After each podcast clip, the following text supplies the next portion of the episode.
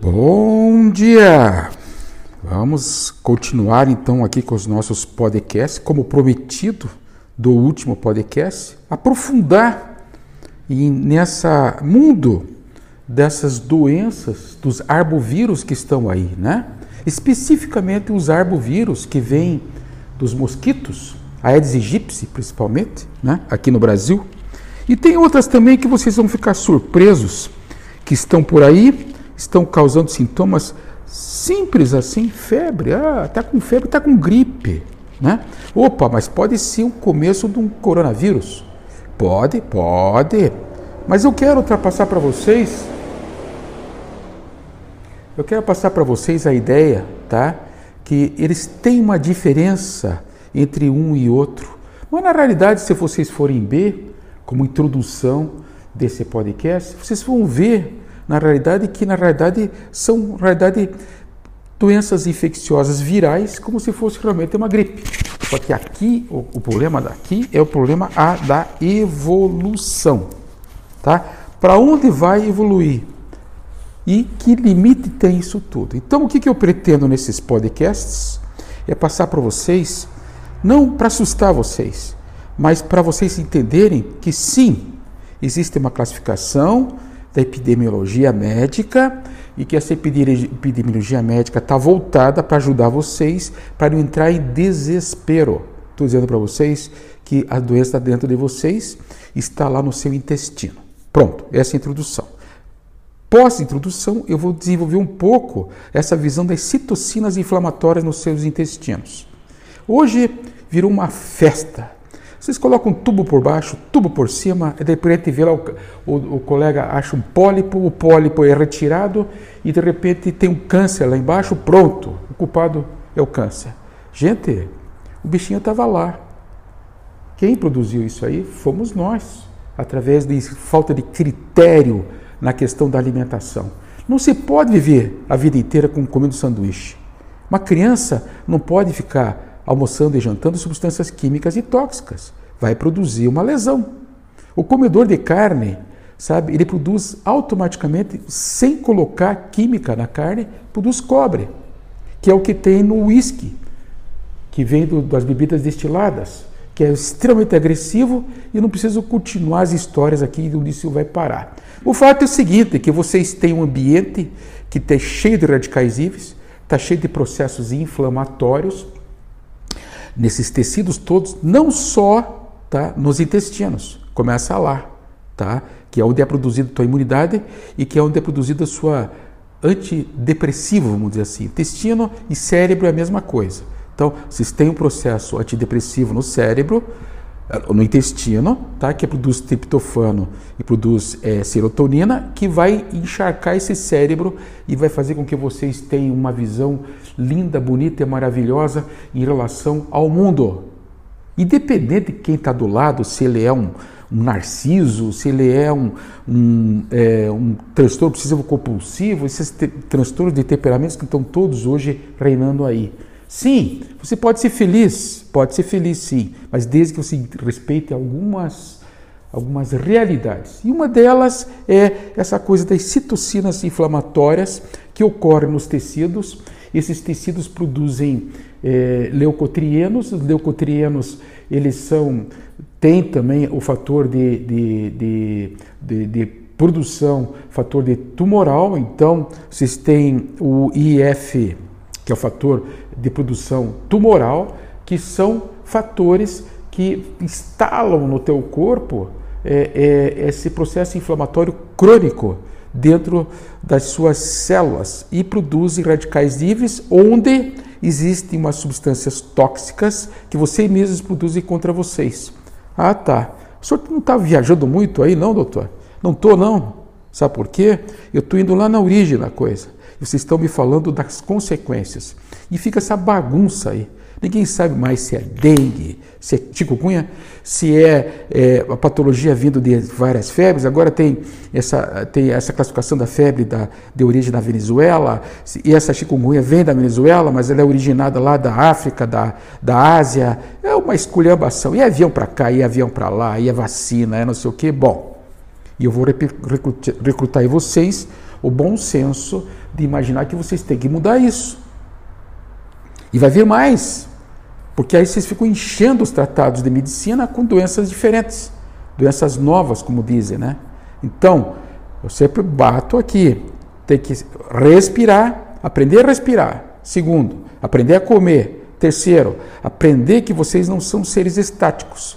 Vocês não podem ficar na frente de um computador o dia inteiro sem consequências. Quarto, vocês têm que ser doutos em identificar os sintomas e canalizar isso aí por uma relação de cura em vocês. Ah, mas o que, que o senhor sugere então? O que, que eu sugiro? Cabeça mais fresca, cuca fresca. Eu agora aprofundei uns estudos aqui sobre o narcisismo e eu estou abismado. Eu estou abismado que, que um ser desse é capaz de fazer num ambiente. Sinceramente. Mas não vou falar sobre isso, não. Só vou falar agora sobre esse enfoque que é essa coisa da dessas doenças do arbovírus, como falei, né? Que são que são transmitidas por um mosquito, sabe? O mosquitinho estava lá quietinho no cantinho dele, de repente vem. Quem é culpado? É o mosquito. Quem é culpado? O macaco. Aliás, tem uma figura no estudo dos narcisistas que chama-se o macaco voador. O negócio é tão contaminante, essa doença, tá? Eu estou falando de contágio mesmo, sabe? E que esses, esses seres do, dentro do processo narcísico, eles são como se fossem vírus. Eles têm satélites, tá? Em que são pessoas de boa fé e que eles convencem que o objeto deles tá, tem que ser controlado e eles usam esses seres satélites para isso. Então, é como se fosse uma contaminação de um vírus, uma epidemia urbana. Lugar de mosquito não é urbano. Tem mosquitos silvestres e urbanos hoje. Mas na realidade ele tinha que estar lá no meio lá da mata e não matando gente nas cidades. Mas quem é que ele mata? Eu? Não. Gente, vou bater na madeira. Nem febre eu tive, filho. Eu lido com isso no meu consultório há dois anos. Eu tive que parar de trabalhar um mês por causa daquele pool de mortes que teve. Tudo bem, fechei o consultório, fui, como dizem, passear. Mas depois eu voltei, todo mundo é testemunha, meus pacientes são testemunhas, tá? Que eu voltei, fiz os meus soros no consultório, que são alternantes entre oxidantes e antioxidantes, e nunca tive febre. Ah, mas então febre é ruim, doutor? Não, senhor. Não, senhor. Até invejo quem teve febre. Porque se eu tiver febre, eu vou respeitar ela. Porque ela veio para quê? Para recrutar em mim o sistema imunológico que está parado. Estou com quase 70 anos de idade, gente. Eu tenho que fazer isso aí se mexer, tirar da poeira esse todo esse sistema imunológico, tá? Para fazer funcionar IgG, IgM, IgA, IG escambau tem que estar tá aí para combater esses vírus, essas bactérias que estão aí fora. Então essas citocinas inflamatórias, elas produzem um terreno tá, doentio e esse bicho vem e está lá cheio as mucosidades, porque lógico, um tecido irritado vai produzir muco, catarro, eles vêm, principalmente esses da garganta, eles vêm, encontram uma abundância de alimentos, imagine, muco é proteína, pô, e vêm e comem aquilo e já vão comendo os tecidos, como a garganta, aí os principais sintomas desses vírus, inclusive do coronavírus, qual que é? É faringite, é otite, é, é doença do trato respiratório, tosse, muco, catarro, dor no peito, pneumonia. Então, ele vai se instalar lá. O que, que tem que ser feito? Tem que limpar a área. Aqui já é epidemiologia, gente. Vocês têm que aprender a limpar essa garganta compre colubiazol, essas coisas que tem aí para limpar a garganta. Então tem que limpar essa garganta. Não pode ficar com. É, é, aí chega lá no meio, lá fora, culpado foi aquele cidadão que ele estava com Covid lá. Ele que foi culpado que eu peguei Covid deles. Ah, pelo amor de Deus, senhor. Porra, quase, passou, estamos virando o século, gente.